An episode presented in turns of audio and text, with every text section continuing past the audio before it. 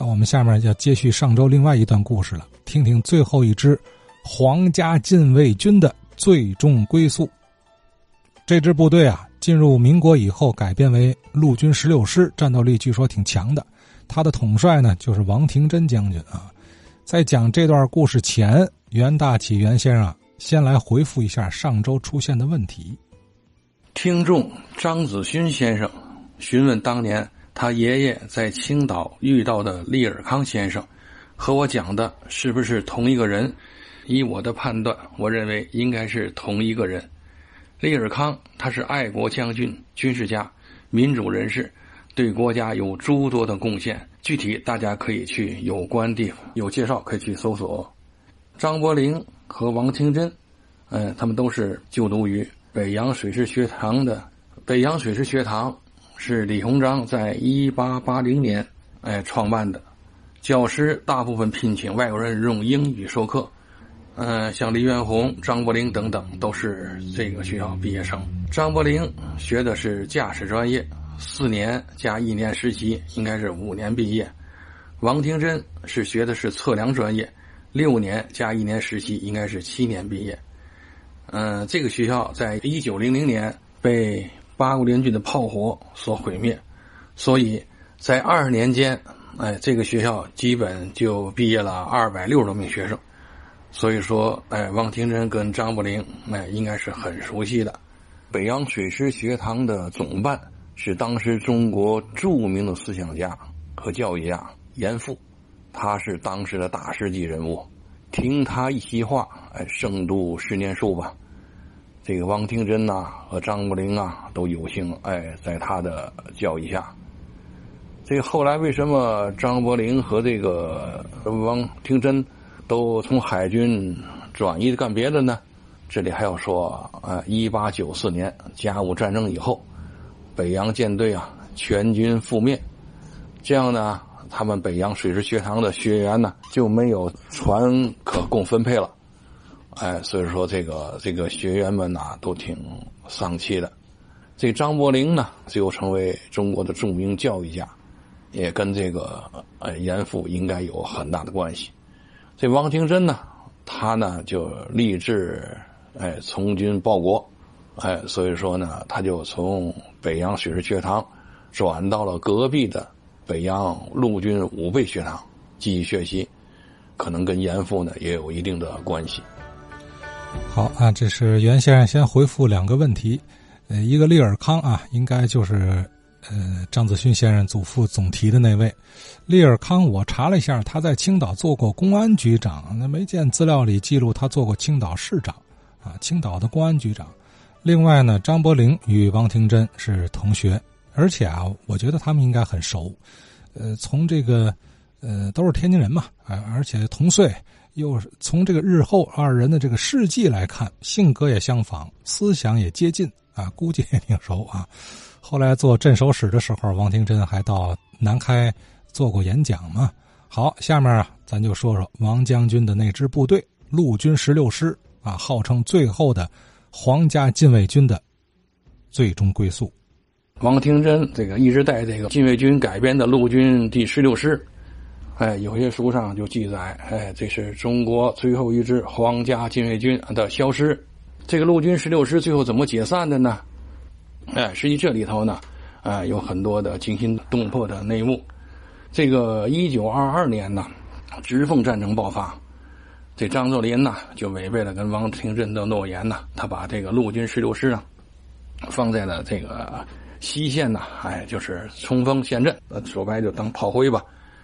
这个陆军十六师这些官兵呢就不乐意了，哎，打我们老东家，这个我们都是直系出身的，哎，打我们直系，哎，就就挺有怨言。这就有一帮这个，哎，就派代表了，找到王廷珍到天津，哎，这这不行，你得想法，我们不能这么这么当炮灰。这时呢，曹锟跟吴佩孚呢，哎，一商量，哎，这王廷珍这个也不乐意打仗啊，哎，咱咱们看看怎么样，活动活动吧。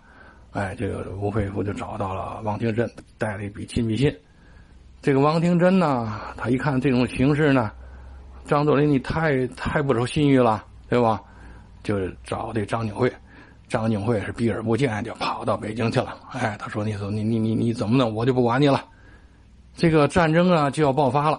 这个爆发以后，汪廷珍呢就到了这个十六师这个驻地。这老师长来了，大家就就就我们听老师长的。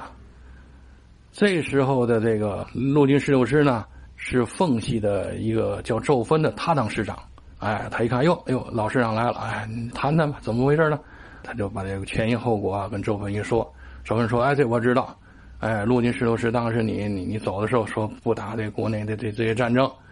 哎呀，这事情我你你看着办吧，我我我也没办法。”周芬这人挺讲义气，这王廷就告诉周芬了，说这个吴佩孚啊拿出六十万来。哎，将来这个陆军十六师呢，要到直系那边去。周芬就说了：“行了，反正这个过去有言在先，我也不能说别的。但是张作霖呢，对我有恩，我我得挺为难。”哎，不久这个这个周芬呢就自杀了。再说这个直奉战争就爆发了。哎，爆发以后，陆军十六师刚开始就往前冲，哎，打的直系就就招架。呃，突然呢，这个陆军十六师在战场上就宣布了啊，停止战斗。他这一停止战斗呢，不要紧，这个缝隙就是说，就整个一个溃败啊，让让直系打的就是损失惨重啊，就退出了山海关。这个吴佩孚呢，没有食言，他就拿来六十万大大洋吧，作为这个对陆军第十六师的这个补偿。曹锟呢也说了，这样吧，河南呐，还有山东的督军呐，你任选一个地方，哎，你到时候去台带着十六师到那当督军吧。但是呢，这个中央呢，现在啊很困难。你到上去以后呢，军饷呢自筹吧。这王廷珍呢本身呢，他就反对这个军阀混战。再一听这个军饷自筹啊，啊，他更是从心里就反感。过去都是中央啊，陆军部呢拨军饷，这个大家呢，哎，对老百姓呢还这个压力小点这个驻军要到当地自筹，那这老百姓可就是开始有可能就水深火热了。王廷珍一看这个，这个想了几天，又就跟敌人说了：“哎呀，咱们这个陆军十六师啊，就准备咱们解散了。这个吴佩孚拿的钱呢，咱大家呢就分一分。有干买卖的，有个回家务农的，都可以走了。哎，咱们就不再打内战。这有一部分青年军官呢，就要投奔到孙中山那边去。临走，这个王廷珍跟大人说了：你们走，继续如果当军人可以，但是心里要装着老百姓。”哎，这是第一。第二呢，要时刻注意这个日本的动向。哎，东三省这边将来早晚是国家的大患。哎，我这边有给你写封信吧。哎，给那李尔康呢，当年有这么哎有点交情。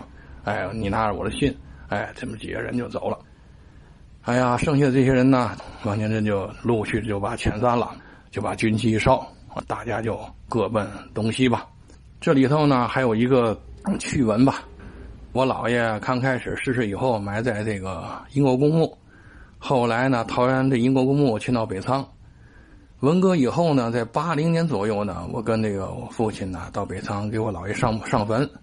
哎，这个守墓的一个李大爷，哎，他当地人，哎，他就说了，哎，前几年来的那个解放军的军长啊，前几日又来了，他呢又给烧点纸，又给我留点钱，让我照顾这个墓。哎，问他姓嘛，他也不说。哎，他就说这个王廷珍将军呐，过去我在他手下当过兵。哎，这么一个小插曲。这王廷珍呢，就回到了家里以后啊，就是不再出任任何职务。这就是中国皇家最后，哎，一支禁卫军的消失的一个过程。好啊，这是在解散这支部队的时候啊，呃，吴佩孚送来那六十万军饷挺重要的。王廷珍是爱憎分明的人，日后也确实有个机会回报了老吴。当时呢，王廷珍就跟吴佩孚说了：“我欠你个人情，哎，这事情你帮了我了。”这转眼就到了这个一九二四年，第二次直奉大战。哎，大战那打的最激烈时候，这冯玉祥政变，直军呢，哎呦，可就溃败了。溃败以后呢，这个步成军呢，从上海关往往后退。这吴佩孚在上海关了，就往后退。哎呀，这时呢，吴佩孚就危险了。王廷珍呢一打听，哦，他过去十六师啊，手下怎么有一个团的，你差不多那个编制啊，归顺到这个吴佩孚了。王廷珍就赶紧给那团长就写信了。这团长接到信以后呢，就带着人呐，就逆流而上啊，就从哎河北省附近吧，奔山海关了。找到吴佩孚以后呢，就拼了命的保护吴佩孚到了塘沽。哎，吴佩孚就带着这群人呢，就坐船就逃走了。哎，这也是汪廷珍呢作为这个吴佩孚这个当年帮忙的一个回报。哎，这么一个小插曲。吴佩孚跑到南方以后呢，不久又组织起来十四省讨逆联军，哎，准备跟那个张作霖呐干。他的联军的总参谋长是谁呢？蒋百里。吴佩孚啊和哎蒋百里说，蒋百里就跟我老爷写信，哎，你得过来帮忙啊。王廷林一想，要是打张作霖呢，哎，可以考虑。我老爷为嘛这个呃恨这个张作霖呢？因为张作霖呢，一个是不守信用，还有一个他跟日本人好。他实际呢，进关里这个势力范围呢，未来呢，肯定呢对日本人呢有帮助。怎么就到了这个吴佩孚司令部？哎，这就是开始运筹怎么样跟张作霖作战。这张作霖呢，就派人来跟吴佩孚谈了。哎，当年呢，咱俩第二次直奉战争啊，咱俩打，实际呢，哎，我处下风，你快胜了。你失败真原因呢是冯玉祥，哎，所以说我也恨他，你也恨他，咱这样吧，干脆咱俩签一块联合把冯玉祥打了，然后呢，咱咱俩再说。这吴佩孚呢，这这义气特重，他对冯玉祥是恨之入骨啊。好吧。咱俩就说定先打冯玉祥，这时呢，他就把整个战略的改了。这个蒋百里呢，实际他是代表这个孙中山这边吧，他呢就是想说服这个吴佩孚呢，跟革命党联合呢，跟孙中山这边联合呢，打张作霖。这没想到这吴佩孚呢就转了向了，转了向以后呢，这王廷珍呐，这蒋百里啊就劝吴佩孚啊劝不动。这时呢，章太炎也来了，也劝吴佩孚，也劝不动。王廷珍呐，蒋百里啊，一看这个，撤吧。就辞官手，就这么一个段故事。